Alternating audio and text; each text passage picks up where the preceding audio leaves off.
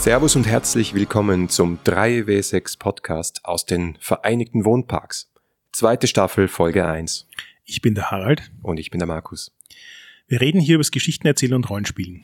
Und heute beginnen wir mit einer Miniserie zum Thema Shadowrun.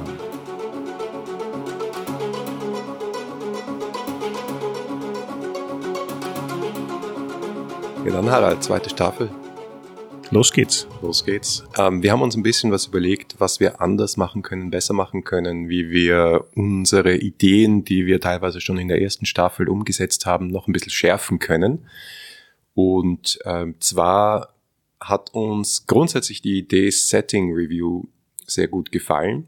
Wir wollen nur das noch ein bisschen schärfen wie das Publikum ja auch korrekterweise bemerkt hat, ähm, wir haben ganz viel Spaß an der Oberfläche und äh, manchmal fehlt uns ein bisschen der tiefere Blick in Regeln, Settings, manchmal vielleicht auch andere Details, über die man noch diskutieren kann.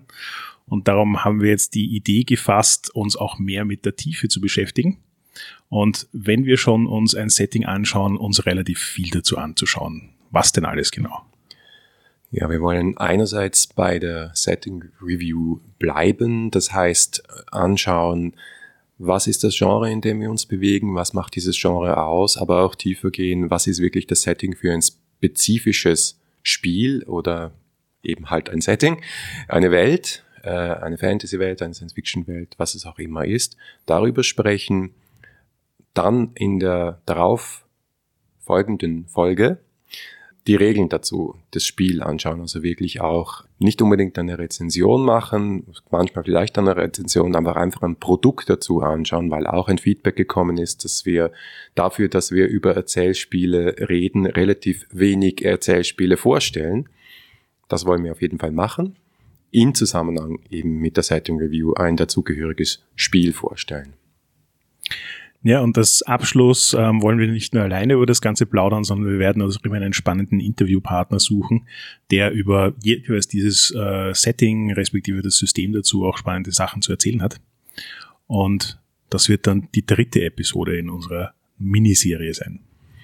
Genau, also wir haben uns dazu entschlossen, das ungefähr halb bis dreiviertel Stunden Format beizubehalten, aber dafür mehrere Folgen zu einem Themenschwerpunkt zu machen, so dass dann nach drei, vier Schwerpunkten diese Staffel mehr oder weniger durch ist.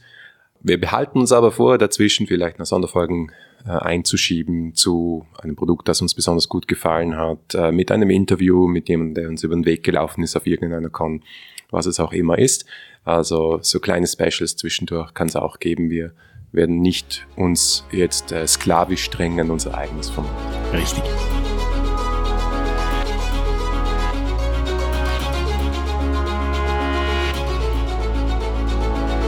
Aber damit wollen wir auch gleich mal die erste Miniserie einläuten. Und zwar zum Thema Cyberpunk. Und zwar genau genommen zum Thema Shadowrun. Und hier beim System zum Thema Shadowrun Anarchy. Ja, da sind wir einigermaßen aktuell. Das englische Shadowrun Anarchy ist äh, ein paar Monate schon draußen. Das deutsche Shadowrun Anarchy ist in der Mache. Dazu dann mehr in einer späteren Folge. Jetzt reden wir vor allem mal über die Wurzeln von Shadowrun, über die Welt von Shadowrun, über das Setting. Und ähm, der Ursprung ist zu suchen im Stichwort Cyberpunk. Richtig. Es ist ja bei Shadowrun fast schon schwierig, über das Setting zu reden, ohne nicht auch vorher über das Genre, nämlich Cyberpunk, zu sprechen.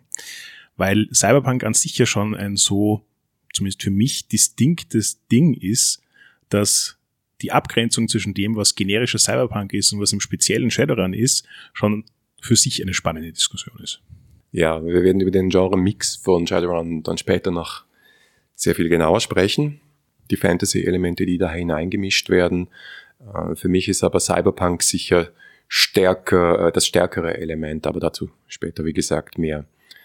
Cyberpunk ist eigentlich mein allerliebstes Subgenre von, äh, nicht von Fantasy, von Science Fiction, was wahrscheinlich daran liegt, dass ich ein Kind der 80er Jahre bin und dass Neuromancer von William Gibson eins meiner absoluten Lieblingsbücher ist und dass ich meine Masterarbeit auf der Uni über Philip K. Dick geschrieben habe, unter anderem auch eine Seminararbeit über Blade Runner und äh, Do Android Stream auf Electric Sheep. Das heißt, irgendwo äh, haben mich die, die Motive von Cyberpunk schon immer sehr, sehr angesprochen. Und ähm, auch wenn das Genre hier und heute nicht mehr ganz aktuell ist, warum, darüber werden wir vielleicht auch noch sprechen müssen, äh, hat es mich einfach nie losgelassen. Wenn du so an deine Kindheit zurückdenkst, was war es denn, was dich am meisten daran fasziniert hat? Ja, Kindheit ist übertrieben. Ich glaube, ich, ich habe das eher so dann so in den 90ern entdeckt, ein bisschen später. Was hat mich fasziniert? Ich, ich bin natürlich, wir sagen, die erste Generation gewesen, die mit Heimcomputern aufgewachsen ist, ja, C64, erster PC und so weiter und so fort. Das heißt, das war so Cutting-Edge-Technologie äh, für mich und für uns. Und ähm, die Idee, die grundlegende Idee, mit dieser Technologie zu verschmelzen oder eine Zukunft zu sehen, wo äh, Computer und die Verbindung zwischen Computer und Mensch allgegenwärtig ist. Ich glaube, das ist das, was mich äh, reingezogen hat. Und zusätzlich dazu hundert andere Dinge, äh, über die wir jetzt sprechen werden, glaube ich. Was sind für dich denn so die, die wesentlichen Merkmale von Cyberpunk, bevor wir weitersprechen? Oh, das ist eine spannende Frage. Also meine Frage davor war ja eben genau aus dem kommend motiviert, was war es für mich, das an Cyberpunk so markant war, das mich persönlich auch so berührt hat. Und ich glaube, es war bis, es waren zwei Dinge in Wirklichkeit. Das eine, genauso wie bei Star Wars, dass das Universum nicht sauber und aufgeräumt war, sondern dass die Welt schmutzig und down to earth und so wie das echte Leben halt ist irgendwie.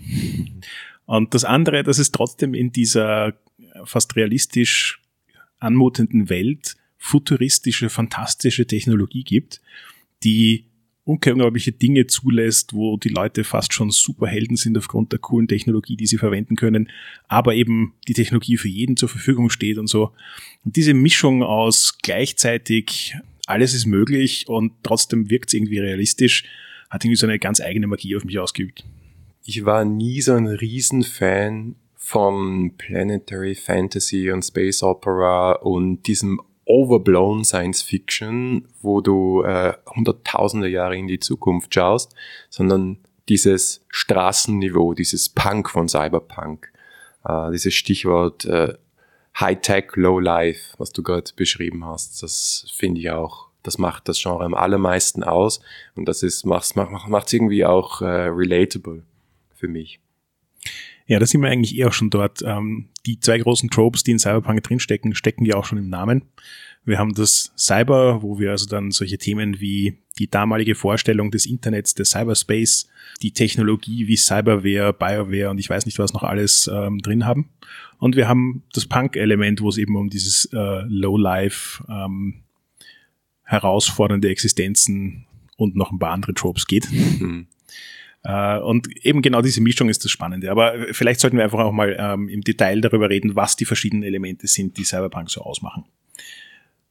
Was ist denn für dich am Punk-Element das Spannende? Eigentlich die Anti-Helden. Ich war schon immer ein Fan von Anti-Helden und die Protagonisten von Cyberpunk-Geschichten sind Hacker, Rebellen, Leute, die außerhalb der Gesellschaft stehen, die sich aus dem meistens totalitär angehauchten und von Megakonzernen beherrschten äh, Gesellschaftssystem einfach rausnehmen, beziehungsweise auch keine andere Wahl haben, als äh, sich rauszunehmen, weil sie auch von dem System verbrannt wurden, oft wörtlich, und Defekte haben.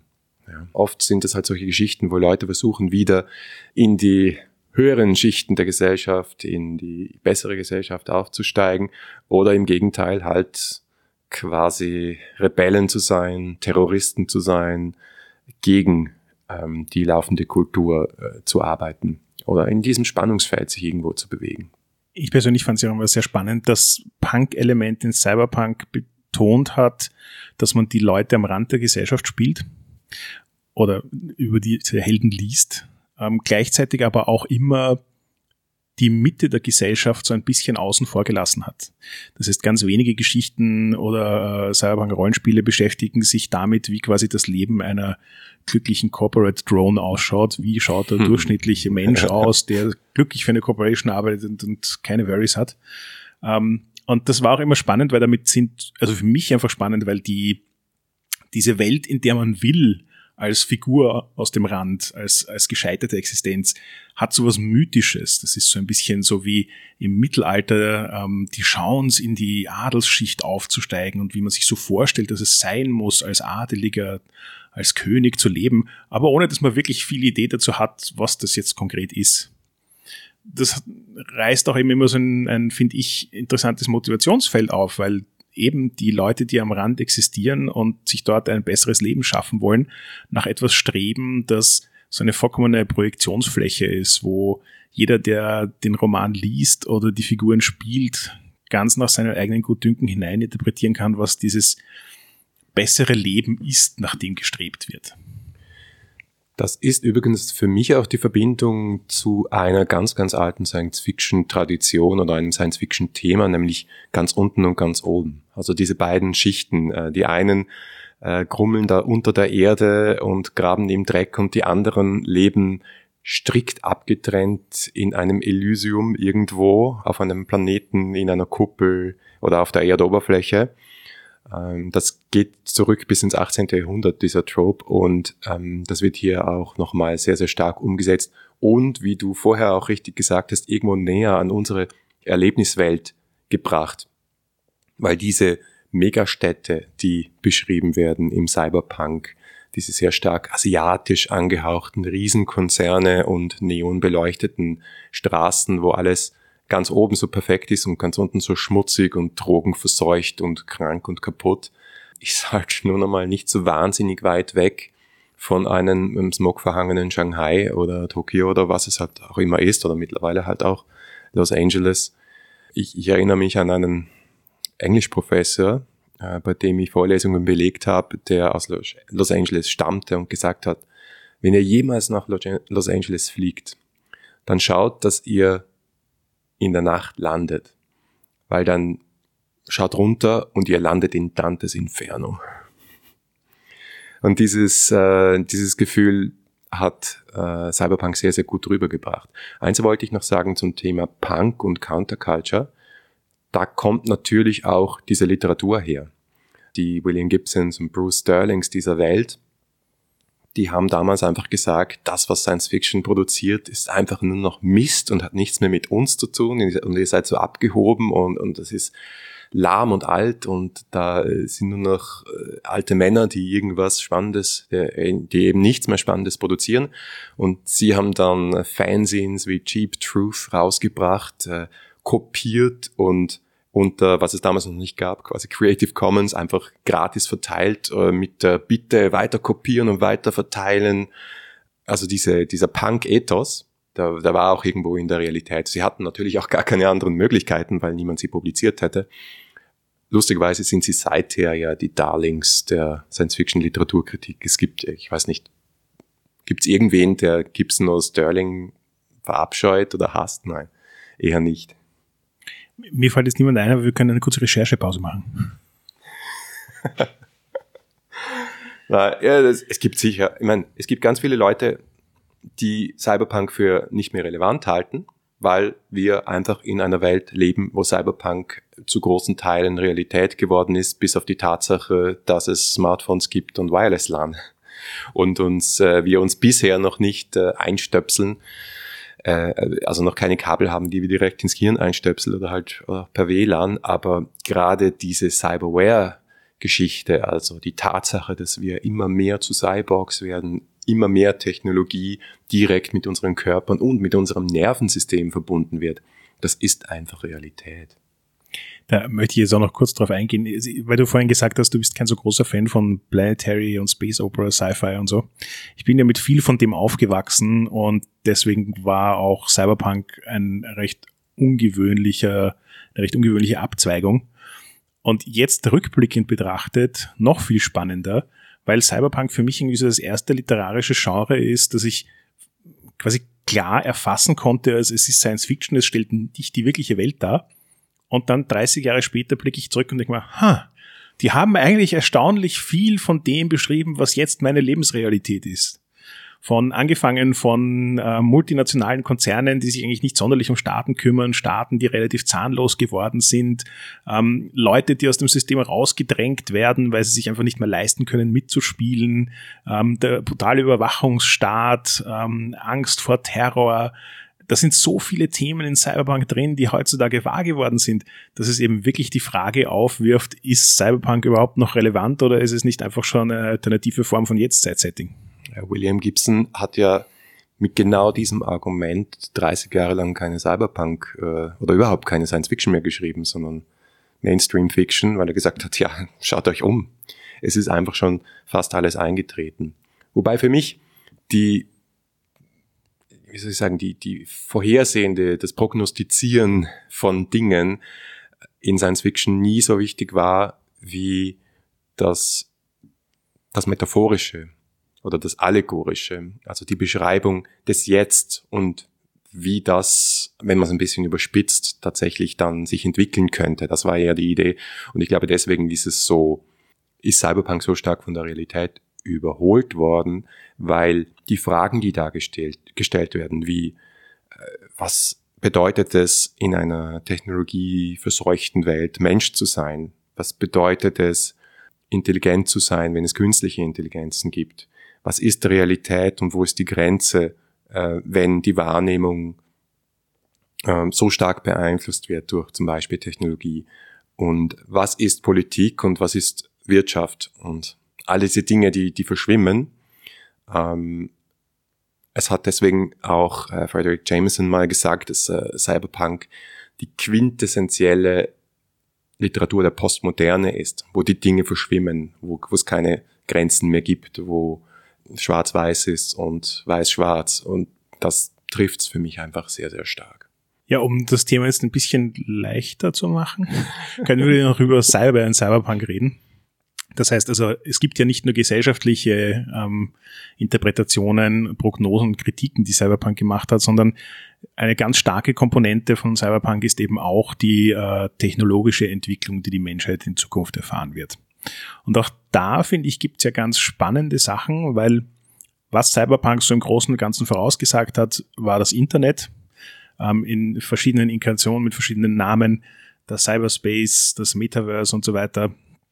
Ähm, aber wie du sagst, manchmal auch sozusagen ein bisschen daneben greifend mit, was für Technologie wird es geben, um mit diesen Dingen zu interagieren. Stecken wir uns ein Kabel direkt ins Hirn oder nicht? Und die andere große Komponente von Cyberpunk ist eben die externere Technologie, sehr oft dargestellt durch eben Cybertechnologie, also bionische Implantate, die die Funktion natürlicher Dinge wie Arme, Augen und sonstige Sachen ersetzen, aber auch verbessern sollen. Und wie Alien Menschen werden, wenn sie statt einem normalen Arm einen künstlichen Arm haben oder wie du das vorhin eben gesagt hast, statt ihren normalen Augen die Realität durch Augen sehen, die ihnen mehr oder weniger zeigen, als tatsächlich da ist. Hm. Ja, also Virtual Reality ist natürlich etwas, was ähm, wir eigentlich seit den Zeiten des Cyberpunk äh, erwarten, dass das jetzt wirklich groß durchschlägt und jetzt ist wieder so ein Spike. Ja, wo Virtual Reality gerade zum Beispiel bei uns in der Agenturszene sich alle drum reißen, na, wir, müssen, wir müssen unbedingt VR-Kampagnen machen. Äh, mal schauen, wie das da weitergeht. Aber klar ist, es hält gerade Einzug in die Wohnzimmer mit Playstation und so weiter. Unterhaltsame Randnotiz, weil ich meine Diplomarbeit darüber geschrieben habe. Ähm, Wann glaubst du, sind die ersten Experimente vom amerikanischen Militär durchgeführt worden, um ähm, Virtual Reality Systeme zum Trainieren der Soldaten zu verwenden? Wahnsinn, heute ist der Tag der Diplomarbeiten, oder? Wir sind so gescheit. Ähm, in den 80er Jahren? 1945. Oh, Wahnsinn. Ja. Militär und Spieleindustrie sind diese beiden Dinge, die die Technologie äh, oder Bereiche, wo die Technologie einfach immer am stärksten vorangetrieben wird irre. Ja, aber jedenfalls, ich finde spannend, dass dieses Spannungsfeld da ist zwischen, was sie auf der einen Seite richtig prognostiziert haben, also zu der Zeit, als Cyberpunk darüber philosophiert hat, wie die Zukunft von Computersystemen ausschauen könnte, wie quasi ein, ein virtueller Raum aussieht, in dem jeder Mann präsent oder jede Frau präsent ist und damit interagieren kann. Und der Realität, in der wir heute leben, da sind erstaunlich viele Parallelen da. Und vor allem eben, wenn man jetzt in Betracht zieht, dass Virtual Reality und im nächsten Schritt dann Augmented Reality ähm, ein, ein, ein leistbarer Bestandteil unseres Lebens wird. Ich kann mir eine Konsole kaufen um 400 Euro, die mir Virtual Reality zur Verfügung stellt. Mhm. Dann sind wir ja nicht mehr rasend weit davon entfernt. Ja, absolut. Reden wir vielleicht auch noch ein bisschen über Medien. Äh, wir, wir haben schon einige Namen genannt. Wie gesagt, es, es ist so ein bisschen ein Epochenthema. Also Mitte bis Ende der 80er Jahre ist ein großer Teil der prägenden Genre-Literatur äh, passiert und lustigerweise auch im Kino. Das heißt, ähm, was mich bei der Recherche einmal mehr überrascht hat, ist die Tatsache, dass Blade Runner zwei Jahre vor Neuromancer rausgekommen ist. Also die Chronologie ist ungefähr so, 82 kommt Blade Runner raus. Es ist nicht, wie soll ich sagen, viele Elemente, die wir gerade erwähnt haben, sind in Blade Runner nicht präsent. Also es gibt kein Cyberspace ähm, und so weiter. Es gibt halt Androiden. Es basiert ja auch auf Philip K. Dick. Insofern ist es nicht so rein äh, Cyberpunk, aber die Darstellung der Stadt, dieser Megacity, die Corporations und das Thema, die, die Replicants, die menschlicher sind als die Menschen, das ist schon sehr, sehr stark. Und sowohl Philip K. Dick, der leider dann die äh, Premiere nicht mehr erlebt hat, weil er davor gestorben ist, also äh, William Gibson, der gerade an Neuromancer geschrieben hat, waren sehr, sehr beeindruckt von dieser Darstellung und von der Verbindung zwischen Science Fiction und Film Noir, die dieser Film geprägt hat.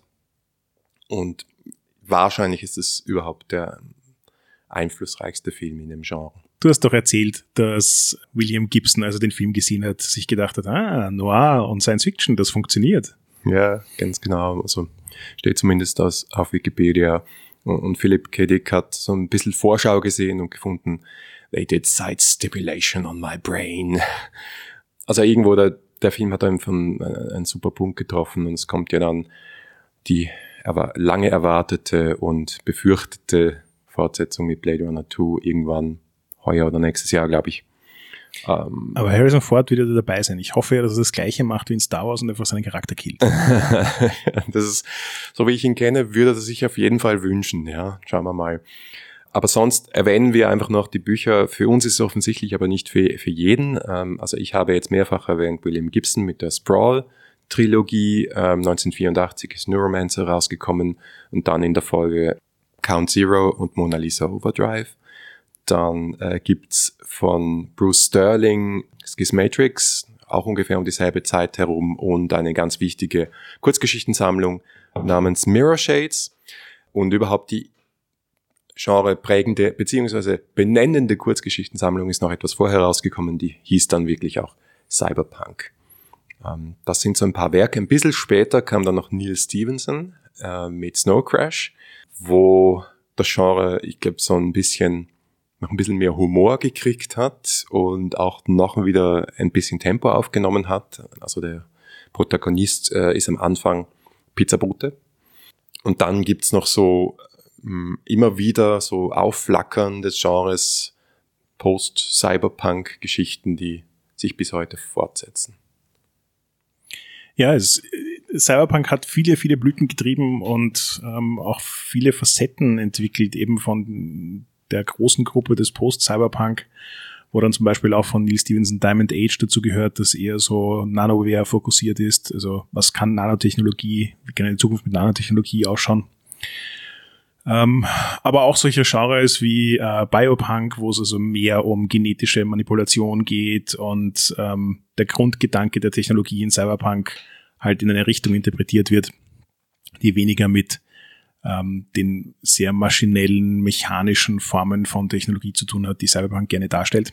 Und oft wird das auch recht lose in, in verschiedenen Formen zusammengemischt, was uns dann eh nachher bei Shadowrun noch beschäftigen wird. Ja, genau ja auch solche irgendwie Transhumanism, ähm, wo es eine große Welle gegeben hat in den letzten paar Jahren, kann man durchaus zurückverfolgen daher. Und für mich gab es dann nochmal einen großen Höhepunkt 1999 mit Matrix, was ja der beste Film aller Zeiten ist, wenn ich das hier nochmal sagen darf. Vor allem auch Teil 2 und 3. Wie, was, wie, es gibt ein, wie gibt, nein, es gibt keine Fortsetzung, ich glaube, da täuschst du dich. Das, ähm, da liegst du ein bisschen falsch. Da, da muss ich jetzt schon quasi so ein bisschen eine Verteidigung ähm, fahren. Ich fand damals ja das, was die Wachowski-Brüder gewagt haben, eine äußerst Geschwister. Ja, Geschwister, äußerst mutige, spannende Sache, wo sie ihrer Zeit einfach 10, 15, vielleicht 20 Jahre voraus waren. Weil was sie mit Matrix gemacht haben, nachdem der erste Teil erfolgreich war, war wirklich multimediales also Transmedia Storytelling auf höchstem Niveau. Sie haben Computerspiele gemacht, die die Geschichte separat vorantreiben. Sie haben ähm, Animations gemacht. Sie haben ja. Bücher geschrieben oder schreiben lassen. Äh, sie haben eben die zusätzlichen Filme gemacht und so weiter. Also jetzt rückblickend wirklich, wirklich gutes Transmedia Storytelling, aber das Publikum hat zu dem Zeitpunkt einfach noch nicht gewusst, was sie mit Transmedia Storytelling machen sollen. Ja. Und wenn du dir heutzutage anschaust, wie das Marvel-Universum funktioniert, dann ist der Blueprint dafür von den Wachowski-Geschwistern geschrieben worden, hm. in Wirklichkeit. Interessant. Ja, ganz stark fand ich auch, dass Matrix so ein bisschen eine West-Ost-Verbindung gemacht hat, weil, was wir jetzt noch gar nicht erwähnt haben, wo Cyberpunk ein extremes, äh, ein extrem starkes Leben und eine eigene Welt noch entwickelt hat, ist natürlich im japanischen Bereich, also im Bereich äh, Manga und Anime. Ich würde mal sagen, der zweitwichtigste Film im, in diesem Genre oder ja, das ist schwierig zu sagen. Also jedenfalls eine der Top drei für mich neben Blade Runner und Matrix ist Ghost in the Shell.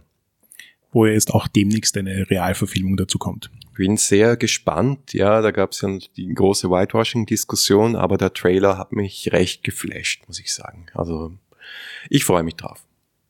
Ja, ich bin auch schon sehr neugierig. Mhm. Aber ich, ich gebe dir recht, nämlich diese Verbindung aus äh, oder der Impact, den Cyberpunk auch äh, im Osten hatte, ähm, hat, finde ich, ja auch recht interessante Stilblüten innerhalb des Settings selbst getrieben, weil ja offensichtlich Städte wie Shanghai und Hongkong auch starkes Vorbild dafür waren, wie die Zukunft der Stadt in einem Cyberpunk-Setting auszusehen hat. Neuromancer spielt ja auch in Chiba City. Ähm, das ist sicher extrem einflussreich. Und ähm, wenn wir dann zu Shadowrun kommen, ist ja auch ganz klar, dass das ist vielleicht der einzige Teil, der ein bisschen überschätzt wurde, äh, historisch oder so von der Prognostizierung her, dass die japanische Wirtschaft dann halt nachher einen schweren Crash erlitten hatte in der Realität jetzt und deswegen es nicht ganz so war, dass Japan quasi über wirtschaftliche Stärke mehr oder weniger die westliche Welt übernimmt. Interessanterweise ist es aber trotzdem noch immer ein Thema, das präsent ist. Also ich denke da gerne an ähm, einen Pixar- oder Disney-Hit von vor ein paar Jahren, nämlich äh, Big Hero 6. Yes. Was zwar ursprünglich ein Manga war, also jetzt zugesehen gar nicht verwunderlich, dass es auch östliche Einflüsse hat. Aber was sie in der äh, Pixar-Version äh, gemacht haben, ist es natürlich wesentlich mehr zu verwestlichen. Ähm, und haben sich aber trotzdem die Mühe gemacht, ähm, ein Setting zu gestalten, in dem Fall äh, San Fran Tokyo dass es also wirklich so eine Mischung aus Tokio und San Francisco sein soll. Und ich war wirklich beeindruckt, wie unglaublich stark sie es geschafft haben, Cyberpunk für mich zu evozieren ohne dabei Cyberpunk zu sein, weil sie eben so andere typische Elemente wie äh, Neon Noir, also sozusagen alles leuchtet, aber trotzdem findet alles in der Nacht statt und es regnet ständig.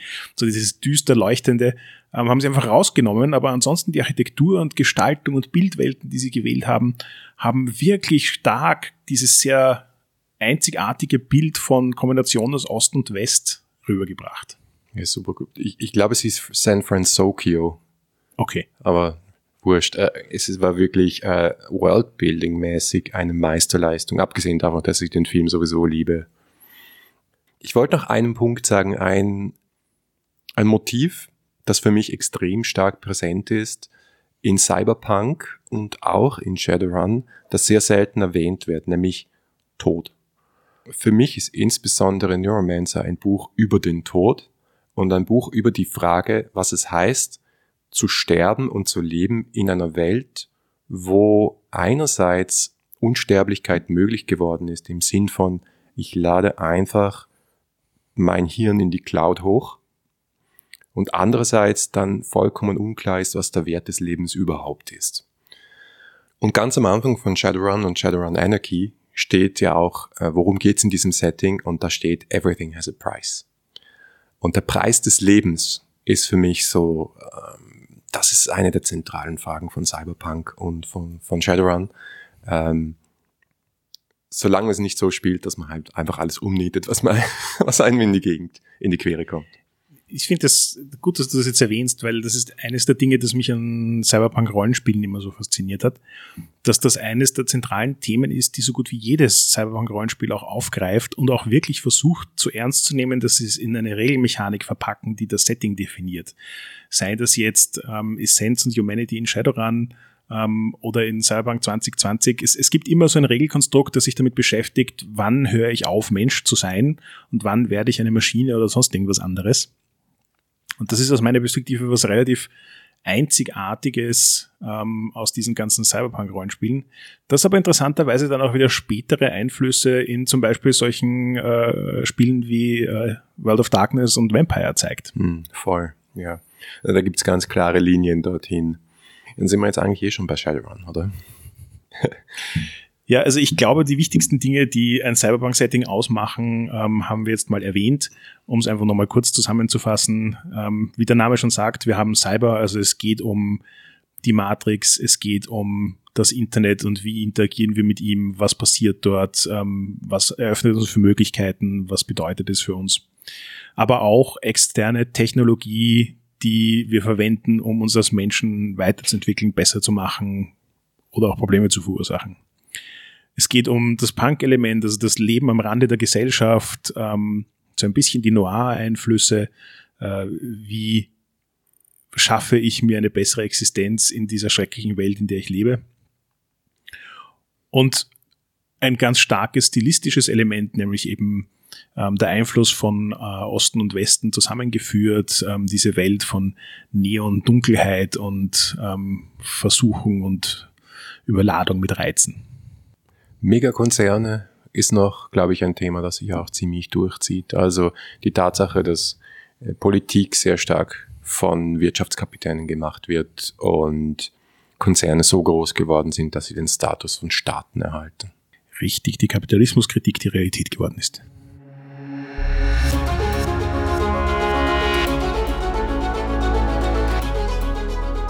Danke fürs Zuhören. Das war der erste Teil unserer Miniserie zu Shadowrun. Jetzt, wo wir uns mit Cyberpunk auskennen, können wir in der nächsten Folge das Shadowrun-Setting genauer vorstellen.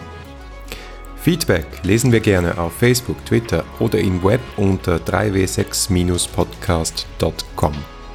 Wenn euch diese Folge gefallen hat, dann empfehlt doch den Podcast einer Person weiter, die daran auch Spaß haben könnte. Oder ihr schenkt uns ein paar Sterne auf iTunes. Auf jeden Fall danke fürs Zuhören und bis zum nächsten Mal.